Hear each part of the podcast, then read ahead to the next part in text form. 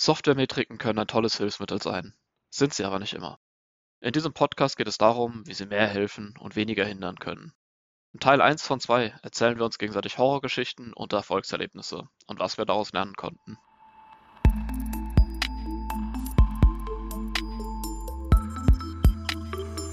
Andrena entwickelt. Der Podcast von Andrena Objects. Von EntwicklerInnen für EntwicklerInnen.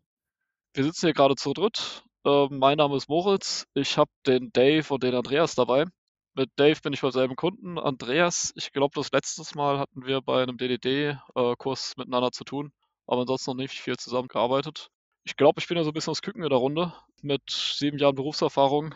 Ja, ich glaube, so viel gibt es zu mir nicht zu erzählen. Ich mache den Job schon seit einer Weile. Ich habe vor einer kleinen Weile auch mal einen Blogartikel über Metriken geschrieben, wofür sie gut sind und so weiter. Hat den einer von euch beiden gelesen? Ja, natürlich. ich höre leichten Sarkasmus. äh, nee, sehr gut, dann äh, ja, äh, seid ihr nicht von meinen Meinungen geprimed und so. Okay, ja, wollte ich auch kurz vorstellen. Ja, ich bin Dave. Ich bin auch schon eine ganze Weile in der Softwareentwicklung tätig länger als 15 Jahre inzwischen. Und ich habe auch schon den ein oder anderen Berührungspunkt mit Softwaremetriken gehabt. Zum Beispiel hatte ich in der Diplomarbeit mich auch schon um ein Thema gekümmert, wo wir Refactorings automatisiert auf Projekte angewendet haben, um, um eine Zielfunktion, die aus Softwaremetriken zusammengesetzt war, zu optimieren. Später hatte ich bei Andrena immer mal wieder auch mit dem Thema Softwaremetriken zu tun. Zum einen sind wir eine Firma, die sehr viel Wert auf automatisiertes Testen legt. Deshalb haben wir auch schon sehr früh bei Andrena auch immer angefangen zu messen, was, was testen wir denn und was nicht. Also die Testabdeckung gemessen. Und war auch schon bei diversen Toolings mit am Start, die wir gebaut haben, um eben Metriken zu visualisieren oder Problemstellen zu visualisieren. Das eine Thema, da ging es um Paketzyklen, Paketzyklen aufzulösen und messen zu können. Und bei dem anderen Thema, glaube ich, kann Andreas auch einiges dazu sagen. Ich glaube, da war er auch schon mit unterwegs. Es geht um den Software-Qualitätsindex, den wir auch bei Andrena messen. Weil Met Metriken gibt es wie Sand am Meer, ganz schön viele. Es ist aber eine Kunst, die Metriken eben so zusammen zu verdichten oder das Wesentliche aus den Metriken herauslesen zu können. Weil oft, wenn man anfängt zu messen, merkt man, man kann ganz schön viel messen und man wird irgendwann noch erschlagen von dem riesen Zahlenberg, den man dann vor sich findet. Cool. Ja, du gehst gerade schon ein bisschen über von uh, Vorstellungen zu äh, Genau, dies und das. Aber, ich habe versucht, eine Überleitung jetzt zu schaffen, dass Andreas auch noch kurz Gelegenheit hat, sich nee, so sehr, sehr smooth da.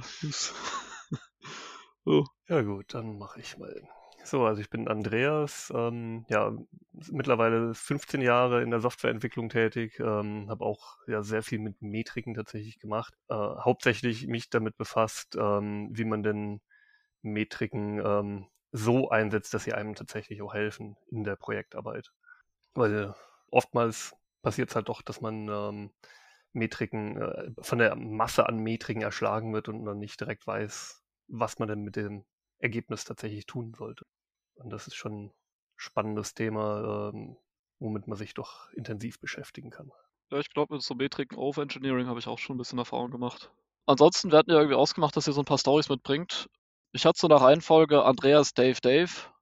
Genau, wo Andreas irgendwie so die erste Projektstory erzählt, äh, wo es so ein bisschen um Metrikenmissbrauch gehen soll und um Coverage. Ähm, habe ich das auch richtig in Erinnerung? Ja, genau. Ich habe da so ein ähm, Beispiel aus dem Projekt. Ähm, da äh, wurde tatsächlich äh, von Management-Ebene vorgegeben dem Team, äh, dass eine Code-Coverage von mindestens 80 Prozent äh, vorhanden sein soll. Und dann gab es entsprechenden Projektdruck, dass man eigentlich gar nicht mehr die Zeit hatte, äh, Tests zu schreiben. Und ähm, anstatt dass man dann sagt, ähm, nee, wir brauchen mehr Zeit, wir müssen ja schließlich die Codequalität sicherstellen, kam dann einer auf die schlaue Idee, man könnte ja auch einen in Anführungszeichen Test schreiben, der beliebigen Code einfach aufruft, alle Exceptions fängt und ähm, damit äh, Code Coverage generiert. Das heißt, man hat am Ende eine messbare Code Coverage von über 80 Prozent, aber ähm, ein Großteil des Codes wird einfach nur durchlaufen, ohne überhaupt irgendetwas zu überprüfen. Und damit ist quasi die Metrik sinnlos. Heilige Scheiße. Also irgendwie das Tool hat dann wirklich automatisiert Code generiert oder? Einfach nur Klassen instanziert äh, und Methoden aufgerufen per Reflection. Okay. Eine Zwischenfrage hatte ich noch vorhin. Du hast gesagt Projektdruck. Ich kann mir was darunter vorstellen. Aber ja, kannst du das ein bisschen konkreter machen? Ja, also meistens ist es ja doch, dass es dann irgendwelche Release-Termine gibt, die oftmals ja schon irgendwelchen Kunden äh, kommuniziert wurden, sodass man einen gewissen Umfang an äh, fertigen Stories äh, präsentieren muss zu einem gewissen Zeitpunkt. Und ja, da man gerne mehr verkauft, als man eigentlich umsetzen kann, äh, hat man dann meistens dann doch diese Torschlusspanik. Wir müssen jetzt noch ganz schnell ganz viel fertig kriegen. Ähm, und Möglichkeit eins ist, man sagt, nein, es geht nicht. Wir machen lieber hohe Qualität und äh, liefern dafür ähm, einen Teil der Features bis zu dem Zeitpunkt, sodass am Ende alle glücklich sind. Oder die Alternative ist, ähm, man liefert alles das, äh, was äh, vorher sozusagen verkauft wurde und ist danach noch mit mindestens fünf Hotfix-Versionen äh, beschäftigt, dafür zu sorgen, dass diese Anwendung dann auch läuft. Okay, das klingt jetzt aber auch nicht wie so ein klassisches agiles Projekt. Ja, genau. Das ist aber leider ähm, noch häufig anzutreffen. Okay. Ja, aber das war dann schon irgendwie halt so in Anführungsstrichen agil, aber mit noch so starken Noten von so, ich würde mal sagen, so klassischem autoritären. Ähm, ja, in äh, vielen äh, Konzernen ist es ja auch doch tatsächlich so, dass man angefangen hat, den Softwareentwicklungsprozess zu agilisieren. Ähm, also der, der Prozess an sich wird agil oder zumindest agil deklariert, aber der gesamte Prozess außenrum wie Releaseplanung, Projektmanagement, ähm, sind noch klassisch und ähm, da treffen dann Strukturen aufeinander, die nicht wirklich zusammenpassen. Und ähm, diese äh, Reibungsverluste, äh, gerade in großen Konzernen, dauert es dann halt auch, bis man wirklich dann äh, so einen kompletten Umbau geschafft hat. Dann könnte man doch aber annehmen, dass diese Metrik halt einfach nichts taugt, Andreas, oder? Warum messt ihr denn die Testabdeckung, wenn ich die so, die so einfach austricksen kann? wenn ich mich so einfach drum rummogeln kann und ja, der, der Sinn einer Metrik ist eben äh, nicht, dass man die Metrik erfüllt, sondern ähm, wenn man als Team davon überzeugt ist, dass man 80% Testabdeckung haben möchte, dann hilft einem die Metrik, ähm, wenn man zum Beispiel äh, jetzt gerade mal irgendwie schnell was versucht fertig zu kriegen und dann ähm, sagt der Bildserver plötzlich, nee, Moment, Testabdeckung ist nicht ausreichend ähm, dann stellt man fest, oh ja, stimmt, ich habe da irgendwo vergessen, noch einen Test zu schreiben. Ähm, es ist mehr so die Erinnerung. Also diese Metrik äh, kann einem durchaus helfen, aber man muss selbst davon überzeugt sein, dass sie einem hilft und nicht eben von außen äh, per Druck dazu gezwungen werden, äh, diese Metrik umzusetzen. Das heißt, du siehst einen Unterschied darin, ob ich jetzt irgendwie einfach die Metrik messe und versuche, die zu optimieren oder wenn ich einfach ganz normal arbeite und die Metrik eben als Werkzeug oder als Hilfsmittel benutze, um Feedback zu dem, was ich gemacht habe, eben zu bekommen. Genau. Also ein anderes Beispiel sind, äh, sind äh, die äh, Paketzyklen. Wenn ich Paketzyklen äh, messe, dann ähm, stelle ich halt auch fest, okay, ich habe jetzt aus Versehen irgendwo einen Paketzyklus eingebaut. Das sehe ich im Code erstmal gar nicht. Also ohne irgendeine Messung, irgendeine Form von Messung ähm, kriege ich diesen Paketzyklus nicht mit. Wenn eine Methode zu lang ist oder eine Klasse zu lang, das sehe ich sofort im Editor. Wenn ich bis Zeile 1000 scrollen muss, dann weiß ich, da ist irgendwas falsch. Ähm, aber ein Paketzyklus, den kriege ich nicht mit. Da muss ich irgendwie mit irgendeinem Tool, äh, also mittlerweile gibt es ja auch äh, Möglichkeiten, dass man so einen Unit-Test hat, der einem sagt, wenn Paketzyklen dazukommen oder sowas. Aber irgendein Tool brauche ich, um das Feedback zu bekommen, äh, dass ich einen Paketzyklus eingebaut habe. Und ähm, ja, das passiert auch irgendwie ziemlich leicht. Also gerade bei so Paketen, die halt nicht technisch geschnitten sind, wo du halt irgendwie so, keine Ahnung, so deine Datenbankschicht hast und so weiter, sondern halt eher, ich weiß auch nicht, ähm, hier ist jetzt mein eines Paket Belegmanagement und mein anderes Paket irgendwie Kassenmanagement oder irgend sowas. Aber ja, gerade bei, bei solchen Packages denke ich halt, da, da kann es schon relativ leicht passieren, dass man dann halt irgendwie so einen Zyklus hat, wo die sich irgendwie gegenseitig aufrufen und am Ende auch doch so die fachliche Aufteilung, die man sich am Anfang mal gedacht hat, gar nicht mehr so cool ist nach einer kleinen Weile. Vor allem ähm, stellt man an Paketzyklen dann, also selbst wenn man eine sauber geschnittene Architektur hat, kann es ja passieren, dass man irgendwie ähm, durch Erweiterung der Fachlichkeit ähm, einen fachlichen Zyklus einbaut. Und das würde man dann auch feststellen. Und dann muss man sich halt überlegen, ähm, will man den wirklich haben oder muss man nicht unter Umständen äh, dort irgendwo noch sinnvoll schneiden? Ich glaube, eine Frage, die ich noch gehabt hätte bei dem, was ich zu der Story gehört habe, war, die haben da diese Tests jetzt geschrieben. war das jetzt wirklich rein nur, um die Metrik irgendwie zufriedenzustellen oder gab es da doch noch irgendeinen Mehrwert? Also ich meine, einfach mal, dass aller Code irgendwo durchlaufen wird, auch wenn nicht besonders viel asserted wird, hätte auch schon mal irgendwie einen Mehrwert. Vielleicht könnte ich da irgendwie so ein paar Workflows oder so nachvollziehen. Ich meine, oder vielleicht anders gefragt, wie, wie haben die Entwickler das rationalisiert? Oder wie, was war so ihre Erklärung dafür, dass sie diese Sorte Tests geschrieben haben? Ähm, das war tatsächlich einfach nur der, der Grund, äh, dass man gesagt hat, nein, wir wollen diese Metrik nicht. Okay, also das war einfach so ihre einfachste Lösung, die Coverage herzustellen, ohne sich irgendwie der Metrik halten zu müssen. Aber das passiert oft, wenn du Vorgaben zu Metriken bekommst als Entwickler, vielleicht sogar noch aus dem Management ne, oder einer Person, die dir irgendwie personell auch vorsteht, dann wirst du es schaffen, diese Metrik zu erfüllen. Aber ob dabei guter Code rauskommt oder nicht, ist eine andere Frage. ja. Hm, ja. Wenn du keine intrinsische Motivation hast, sauberen Code zu schreiben und die Metrik nicht als Werkzeug benutzt, damit sie dir hilft, sondern die Metrik benutzt, um ein Ziel dieser Metrik zu erfüllen, dann wird dabei nicht das Ziel erreicht werden, dass der Code sauberer wird. Ja gut, aber Code Coverage generell ist natürlich auch so noch eine sehr komplexe Metrik. Ähm, weil man prinzipiell, also ich meine, das war jetzt ein Beispiel, wie man eine hohe Code Coverage haben kann, ähm, ohne ernsthaft was getestet zu haben, aber ähm, teilweise ist es halt auch so, wenn der Code sehr komplex ist, dass man äh, zwar den quasi richtigen Fall abtestet, aber doch irgendwie nicht jede Zeile getestet hat, so dass man ähm, vielleicht die Hälfte des Codes rausschmeißen könnte und es wären trotzdem noch alle Tests grün. Ich erkläre das Anfängern bei der Softwareentwicklung immer so, eine niedrige Coverage bedeutet, das ist schlecht und eine hohe Coverage ist erstmal keine Aussage. Du musst dann schon noch genauer reinschauen. Was machen die Tests? Sind das gute Tests? Asserten die Tests überhaupt? Fordern die überhaupt irgendwas vom Produktivcode? Ja, dazu habe ich auch tatsächlich mal von einem gesehen, der es in einem relativ einfachen Projekt mal wirklich umgesetzt hat mit Mutation Testing, ähm, wo er halt gesagt hat, okay, ähm, es ist tatsächlich so, wenn ich eine Zeile Code verändere, dann wird auch irgendwo ein Test rot. Und das ist schon dann natürlich eine wesentlich höhere Aussage als einfach nur der, der Code wurde mal irgendwann durchlaufen.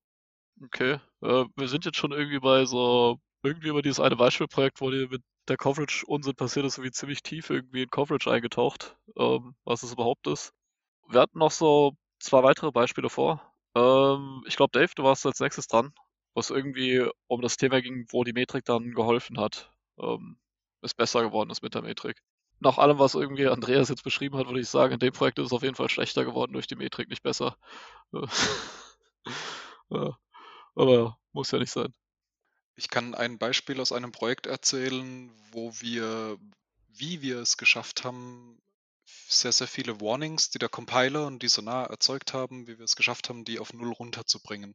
Dass uns das geholfen hat, würde ich damit begründen, dass gerade diese Compiler-Warnings oder diese Sonar-Warnings ja äh, oft einen auch auf potenzielle Bugs hinweisen. Ne? Es gibt Programmierkonstrukte, die ich verwenden kann, oder es gibt bestimmte APIs, zum Beispiel in Java die alte Date-API, mit der kann ich einfach sehr leicht Fehler machen, wenn ich die auf eine bestimmte Art und Weise benutze. Zum Beispiel ist in Java in der Date-API irgendwie der Formatter nicht thread-safe. Das heißt, ich sollte schon mich darum kümmern, dass ich immer eine neue Instanz von dem Ding erzeuge. Und solche Arten von Best Practices werden eben durch zum einen Compilerwarnungen, zum anderen durch den Sonar auch aufgezeigt. Der meckert es dann an und sagt, hier hast du eine Stelle, wo du was falsch benutzt oder wo du etwas so benutzt, dass es nicht, dass es zu einem Bug führen könnte. Und die, die eigentliche Metrik, die man dann drüber legt, man zählt einfach die Anzahl der Verletzungen, die gefunden werden. Ich höre da irgendwie relativ oft das Argument, dass irgendwie viel davon ja vollkommen egal ist. Ah, ob ich jetzt noch hier den Konstruktor verstecke oder nicht und solche Sachen gefühlt war es bei mir immer so, von zehn Warnings sind doch neun irgendwie wertlos. Aber wenn halt, oder ja, helfen nicht besonders den Code sauberer zu machen. Wertlos ist vielleicht ein bisschen extrem formuliert. Aber eine Menge von denen, es gibt immer noch das eine von zehn, das dann halt doch was bringt. Und wenn so 20.000 Warnings in meinem Code raus rumfliegen, dann finde ich halt die, die wertvoll sind, nicht mehr. Darum habe ich es auch immer irgendwie als sinnvoll empfunden, die, die ja jetzt nicht unbedingt ähm, einen riesen Unterschied machen, trotzdem umzusetzen und zu fixen. Einfach mit ich halt irgendwie dann, ja, vor lauter Bäumen äh, den Wald nicht mehr sehen, äh, diesen Effekt so ein bisschen vermeide. Du hast schon recht, der Schweregrad der Verletzung einer so, so Warning mag pro, pro Regel oder pro Warnung unterschiedlich stark sein. Ne? Es gibt dann einige Warnings, die einfach auch darauf abzielen, dass man einen einheitlichen Stil im Projekt auch verwendet. Ne? Zum Beispiel gibt es eine Sonar, kann ich in Sonar konfigurieren, ob meine geschweifte Klammer irgendwie in derselben Zeile noch steht am Ende oder ob die immer in der nächsten Zeile am Anfang stehen muss. Ne? Ob die geschweifte Klammer jetzt da oder da steht, ist jetzt für die Codequalität vielleicht jetzt nicht von der höchsten Wichtigkeit. Aber man kann schon sagen, wenn ich das halt überall gleich mache in meinem Projekt, habe ich eine, eine Form von Konformität, eine Form von, ich erlebe keine Überraschungen als Entwickler, der den Code lesen muss. Ne? Und ich möchte möglichst immer die ähnliche Dinge lesen müssen, um nicht bei jeder Datei, die ich öffne, die ich lesen muss, irgendwie wieder einen unterschiedlichen Stil zu sehen. Aber es gibt auch eben Warnungen, die dir helfen, wirklich Bugs zu vermeiden. Sowas wie mit diesem Formatter von Datumsangaben in Java. Ne? Und das ist dann, würde ich sagen, Teamsache, sich zu überlegen, was wollen wir wirklich leben und was nicht. Und wenn ich, wenn ich mich als Team darauf geeinigt habe, für was ist mein Set an, an, an Warnungen, an, an Verletzungen von gutem Stil, an, an, an Code-Smells, die wir nicht haben möchten, wenn ich mich darauf als Team einige und es auch möglichst automatisiert immer abprüfe, dann kann es schon sein, dass ich irgendwie entweder mich in einer Situation befinde, wo ich sehr, sehr viele Warnungen habe, weil ich das noch nie gemessen habe, jetzt auf einmal anfange, das zu messen. Oder weil ich es schon immer von Anfang an messe, aber mich noch nie so richtig drum gekümmert hat, hatte, das irgendwie zu beheben und zu fixen. Und dann brauche ich es auch nicht messen. Ne? Wenn ich jetzt aber da stehe und ich habe ganz viele von diesen Violations, sagen wir mal irgendwie 1000, 2000 Stück, was mache ich dann? Ja? Wie kann ich da vorgehen? Und, und ein gutes Verfahren, was, was ich schon öfters gute Erfahrungen damit gemacht habe, ist das zu visualisieren im Team. Man könnte zum Beispiel einfach, wenn man zusammen vor Ort arbeitet, sich einen Burndown-Graph malen, wo man einmal im Sprint abträgt, wie viele von diesen Warnungen haben wir jetzt noch. Wenn man remote zusammenarbeitet, kann man sich irgendwie so eine Art Dashboard bauen, das man einmal im Review oder in der Retrospektive auflegt.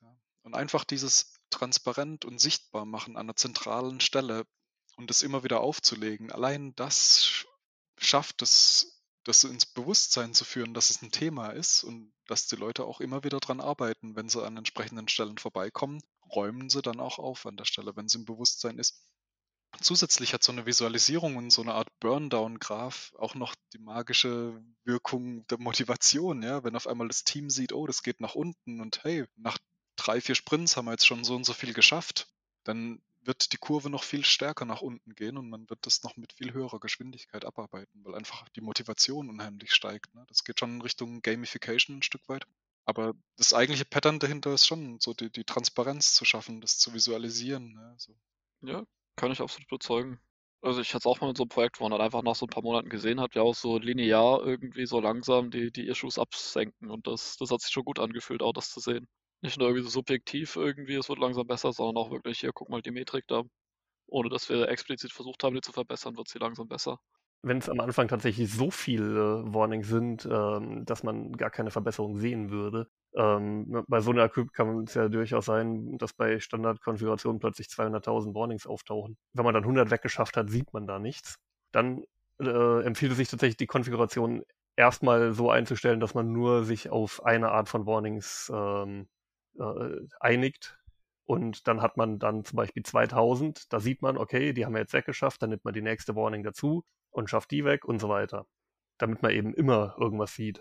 Und so unübersichtlich der Sonar ist, ne? man hat dann sehr, sehr viele Regeln auf einmal, man sieht den Wald vor lauter Bäumen nicht. Das ist das, äh, genau das Thema. Ne?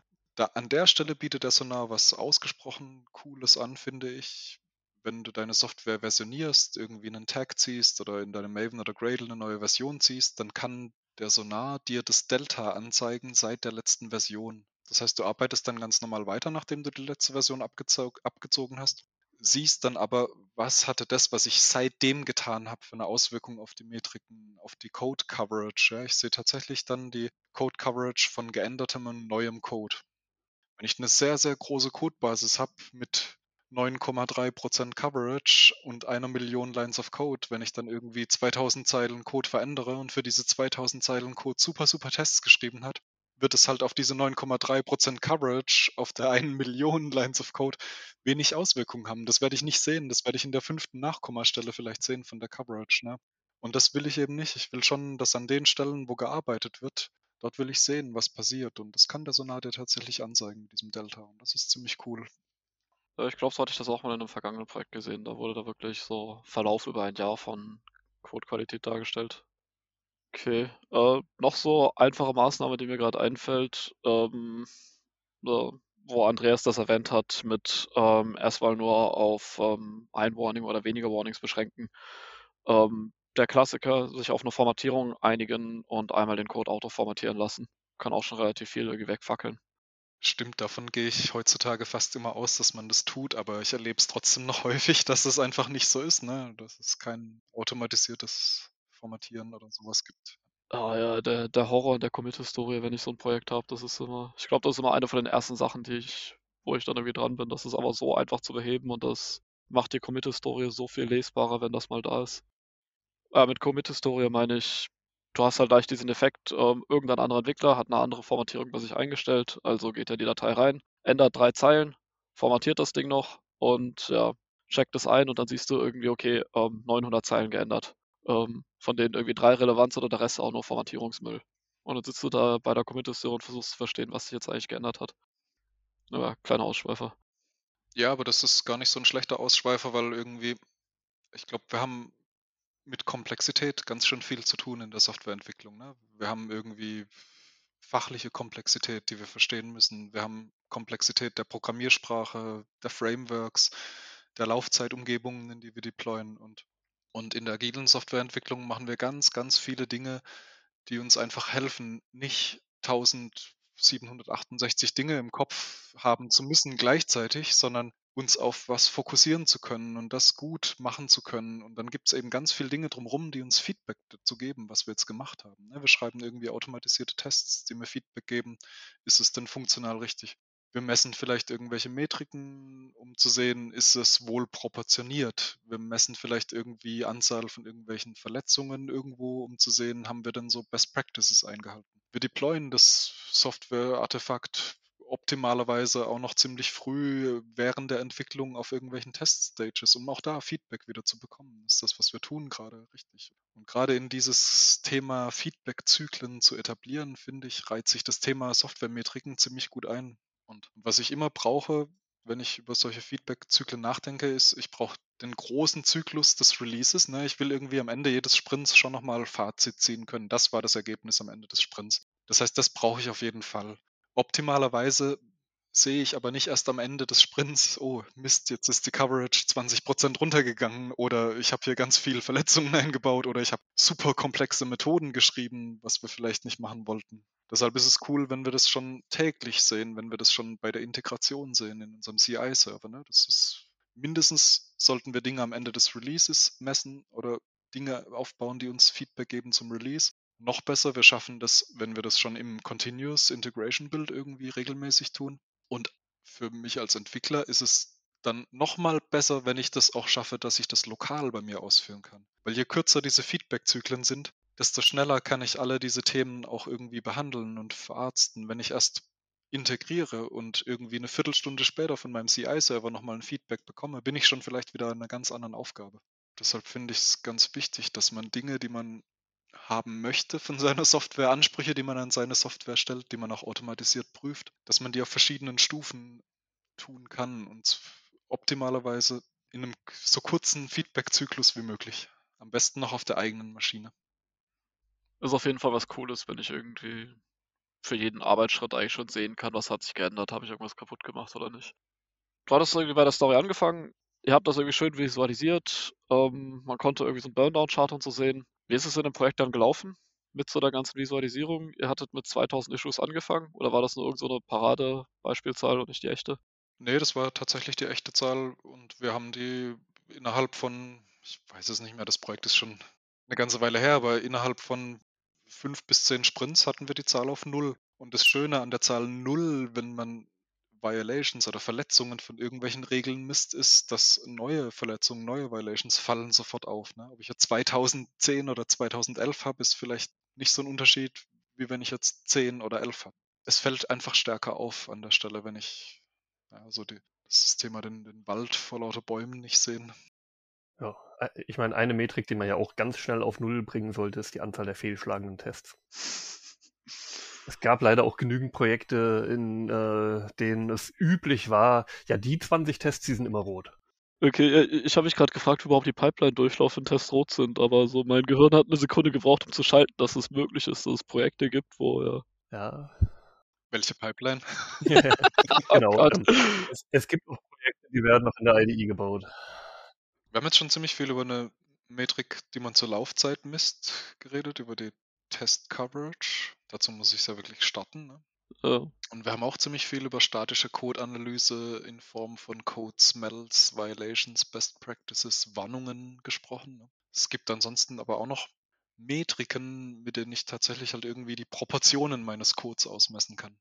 Also so OO-Metriken, Kopplung, Kohäsion oder was ihr vorhin schon auch gesagt hattet für die Komplexität, sowas wie zyklomatische Komplexität oder auch einfach die Lines of Code. Lines of Code ist ja auch eine Metrik. ja, Paketzyklen hatten wir schon erwähnt. Paketzyklen auch, ja, genau. Ja, du hast gesagt OO-Metriken. Wieso sind das für dich OO-Metriken? Naja, Kopplung und Kohäsion kann ich nicht messen in einer prozeduralen Programmiersprache. Ja, stimmt. Oder hm, vielleicht kann ich messen, wie stark die eine Prozedur oder Methode an eine andere Methode gekoppelt ist. Aber bei O habe ich halt diese Sicht auf die Objekte, ne? Und, und irgendwie die Objekte können eine hohe Kohäsion in sich haben. Das heißt, das Objekt benutzt auch die Dinge, den Zustand, den es selber hat, die Felder. Die Felder haben was mit den Methoden zu tun, die da deklariert sind. Während die Kopplung, die möchte ich eher niedrig halten. Die Kopplung zwischen Paketen möchten wir niedrig halten, auch zyklenfrei, oder? Die, die Kopplung zwischen Objekten möchten wir auch möglichst sauber, möglichst niedrig halten. Andersrum sind auch Ausreißer in diesen Metriken oft ein Anzeichen dafür, dass ich meinen Code nicht so gut strukturiert habe. Wenn ich zum Beispiel eine hohe Kopplung von einer Klasse an die andere Klasse habe, dann ist es oft ein Zeichen dafür, dass die eine Klasse Feature Envy auf die andere Klasse hat. Wenn ich zum Beispiel eine Klasse habe, die ein, ein, ein, ein internes Feld über einen Getter exposed und ich habe eine zweite Klasse, die benutzt fünfmal diesen Getter, um fünfmal nacheinander eine Methode dann auf dem aufzurufen, was sie von diesem Getter zurückbekommt, dann ist es für mich ein Stück ein, Zeichen dafür, dass diese fünf Calls eigentlich wieder rübergehören zur anderen Methode, ne? dass ich zum einen die Kapselung nicht aufbrechen möchte durch diesen Getter und dass ich eben zum anderen fünfmal irgendwas von der anderen Klasse will, ist schon ein Zeichen dafür, dass ich irgendwie Neid auf die Interna dieser Klasse habe. Und an der Stelle ist es oft ein Zeichen dafür, dass ich einfach ein Refactoring durchführen sollte. Genauso gut bei Komplexität oder bei hohen Lines of Code. Ne? Ihr habt vorhin schon mal ein Beispiel gebracht mit einer Methode, wo man irgendwie ganz lang scrollen muss oder sowas.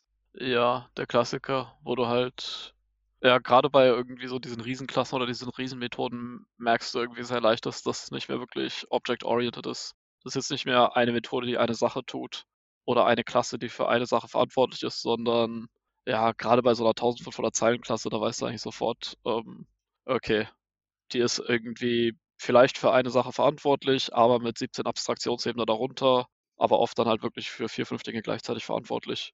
Ich muss bei diesen Größen, Komplexitätsmetriken und sowas immer an, an was denken, was ich mal früher schon in der Schule irgendwo mal gesagt bekommen habe.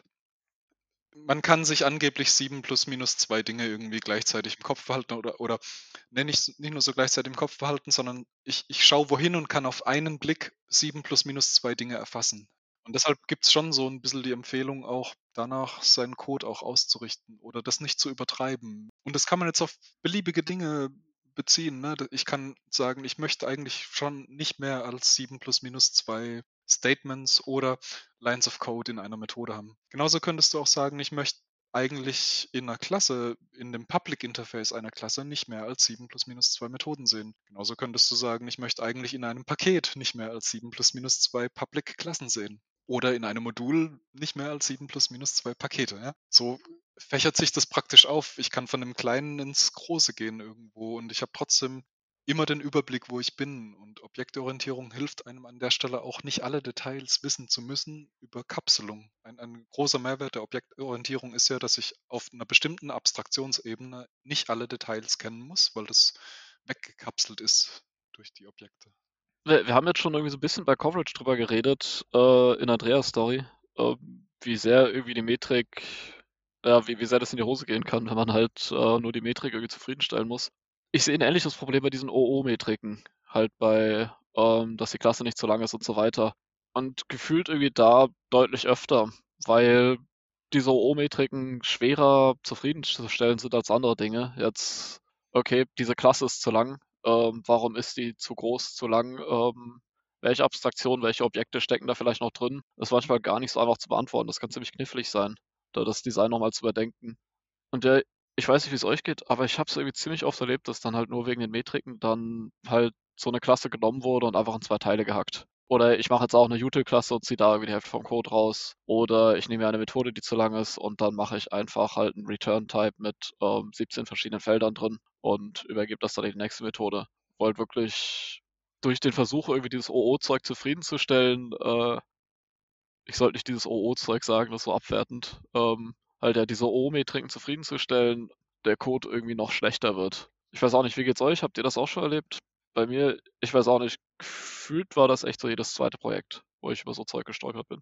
Ja, ich meine, es gilt halt da genau das Gleiche äh, wie auch bei der Testabdeckung. Man muss sich selbst bewusst sein, dass man an der Stelle ein Problem hat und man muss auch selbst eine Lösung für das Problem suchen. Dann ähm, wird man nicht versuchen, die Metrik auszutricksen, ähm, sondern äh, versuchen, den Code besser zu machen. Die Metrik sagt ja nicht, was du tun musst. Ne? Die Metrik zeigt nur mit dem Finger an eine Stelle hin. Die Metrik ist ein Indikator mit hier ist was. Die Metrik sagt ja noch nicht, das ist falsch, was da ist. Nur weil du jetzt einen Schwellwert definiert hast und gesagt hast, ja, aber ich möchte nicht mehr als 7 plus minus 2, was, was ich von dem haben, heißt es ja noch nicht, dass es dann dadurch der beste oder schlechteste Code ist. Es sagt ja nur, okay, ich möchte irgendwie meine Klassen schon so strukturieren, dass sie halt nicht zu groß werden, dass ich irgendwie noch einigermaßen einen Überblick behalte oder das einigermaßen schnell erfassen kann. Und jetzt zeigt dir die Metrik, okay, da ist eine Stelle, da ist es offensichtlich nicht so. Und jetzt ist es schon an dir oder in, in deinem Team die Frage, was machst du jetzt mit dieser mit diesem Hinweis. Es könnte sein, dass ihr zu der Meinung kommt, nee, das lässt sich gar nicht so sinnvoll auftrennen. Es könnte aber sein, dass ihr zu der Einsicht kommt, okay, hier die drei Methoden, das sind irgendwie nur so Util-Methoden, hast du das jetzt gemeint? Ja, die, die ziehen wir mal statisch raus. Später merkt ihr vielleicht, alle diese drei Util-Methoden bekommen immer die gleichen drei Parameter und es sind auch immer die gleichen drei Instanzen. Ja, dann wäre das vielleicht auch wieder ein Indikator dafür, vielleicht müssen die doch nicht statisch sein. Vielleicht ist es doch eine neue Klasse, die diese drei Parameter, die alle drei statischen Methoden bekommen, dann eben als Feld bekommt. Und ich bin mir sicher, da gibt es auch irgendeine Metrik dazu, die dir dafür einen Indikator gibt, aber die dir eben nicht die fertige Lösung liefert. Das ist das genau das Thema mit den Metriken. Ne? Sie sagen dir eine objektive Wahrheit über deinen Code, sie sagen dir aber nicht, das ist jetzt der bestlesbarste Code oder nicht. Sie geben dir Indikatoren dafür und, und wie du die interpretierst und was man dann in dem jeweiligen Team damit macht, ist dann eben dem Team überlassen. Und, und da sind sie eben ein Werkzeug, das helfen kann, aber nicht die absolute Wahrheit. Und, und, und die Metrik sagt ja auch nicht, was ist jetzt die Lösung dessen, wie kriege ich das wieder gut hin. Es gibt unendlich viele Lösungen, die an der Stelle eine andere Metrik hervorrufen. Ne? Und, und ich glaube, an der Stelle ist einfach wichtig, dass man im Team sich dann auch unterhält über Code. Weil, weil man vielleicht, also mir geht es immer so, wenn, wenn ich Code entwerfe oder, oder Refactor oder neu schneide oder sowas, dann hilft es mir extrem, mich mit jemandem drüber zu unterhalten. Wenn ich mir das alles selber alleine ausdenke, ist die Wahrscheinlichkeit sehr hoch, dass ein Zweiter draufschaut und sagt, hä, was hast du denn da gemacht? Während wenn ich das schon vorher mit jemandem diskutiere und durchspreche, dann ist die Wahrscheinlichkeit viel höher, dass ein Dritter, der draufschaut, sagt, ah ja, okay, das kann ich auch nachvollziehen, was ihr euch dabei gedacht habt. Da, da sprichst du mir gerade aus der Seele. Das ist, ich glaube, das ist auch so das Hauptding für mich. So, ob mein Code lesbar ist, ob so das, was ich mir dabei gedacht habe, auch nachvollzogen werden kann. Das merke ich erst, wenn jemand anders es liest. Wenn derjenige oder diejenige mir Feedback gibt. Gerade dieses drüber sprechen, das finde ich unglaublich wertvoll. Und da, da scheinen ja auch all diese Dinge, durch die die Metrik überhaupt nicht messen kann, über die wir noch nicht gesprochen haben. Ja, wir haben jetzt diese OO-Metriken, am Ende macht das Objekt Sinn oder nicht kann die Metrik halt nicht irgendwie entscheiden. Auch irgendwie so Dinge wie, ist es sinnvoll benannt, machen die Methodennamen Sinn, ist dieser und jeder Kommentar hilfreich oder einfach nur schwachsinniger Boilerplate. Das sind halt alles so Dinge, die kann die Metrik nicht sagen oder nur sehr bedingt sagen. Aber ja, ich weiche gerade wieder ein bisschen vom Punkt ab. Also ja, das mit dem Feedback kann ich echt auch nur sowas von unterschreiben. Ähm, das ist ja, ob Code lesbar ist, merke ich, wenn jemand anders ihn liest. Aber die Metrik dir vielleicht auf die Stellen hinzeigen, wo es sich lohnt, drüber zu diskutieren. Das, das meine ich mit, die Metrik ist oft ein guter Indikator, um mal genauer hinzuschauen und zu diskutieren. Aber es ist nicht die absolute Wahrheit. Auch bei dem Coverage-Beispiel haben wir das ja auch gesehen, ne, dass das sehr trügerisch sein kann. Ich habe eine super Coverage dabei, sind meine Tests nicht gut. Ja, also das gibt's, ja. Genauso gut kann ich auch super Komplexitätsmetriken haben oder super Compiler-Warnung-Metriken und trotzdem ist irgendwas im Busch oder irgendwas schief. Das, davor schützt es einen nicht. Aber es hilft einem oft eben die Stellen zu sehen, wo irgendwas anders ist, wo irgendwas aus dem Ruder läuft ein Stück weit. Und das lohnt sich schon oft, sich das genauer anzuschauen. Ja, das habe ich auch schon mal nur ein einziges Mal, aber auch in einem Team erlebt, wo die Leute wirklich sauberen Code machen wollten, aber einfach das Know-how nicht so groß war. Und dann halt wirklich verwechselt haben, äh, die Metrik ist sauber und der Code ist sauber. Weil dann wirklich ja so ein, so einen richtig schön metrik-sauberen Service gesehen hast, mit Coverage über 80%, auch, ich würde mal sagen, jetzt nicht mit irgendwelchen Cheats, wie Andreas dir erzählt hat, und keine exzessiv langen Methoden, keine exzessiv langen Klassen und so weiter. Und trotzdem war das Ding einfach richtig furchtbar lesbar. Einfach, ja, weil halt keine richtigen Objekte da waren, keine richtige Benennung da war. Irgendwie, es gab so einen Haufen Triple, Quadruple, Double-Klassen, die, ich weiß gar nicht, ob ihr das kennt, das ist ein Ding aus Kotlin. Kurze Fassung, du kannst auch sagen in Kotlin, okay, ich habe jetzt hier zwei Rückgabetypen anstatt einen und ich will keine Klasse dafür anlegen, darum mache ich Double. Und dann hat Kotlin sogar ein Triple mit ähnlichem Konzept angeboten und die sagen da, okay, bisschen vorsichtig damit. Und ein Quadruple bieten sie dann gar nicht mehr an, weil das wäre vollkommen psychotisch. Aber in Dev-Code haben sie dann einfach gemerkt, okay, wir haben jetzt Quadruples und da bietet Kotlin nichts mehr an, also schreiben wir auch selbst noch das Quadruple und benutzen das. Und ja. Okay, sorry, das war jetzt schon ein bisschen langer Ausschweifer, aber ihr könnt euch vielleicht ein Bild machen, wie dieser Code lesbar war.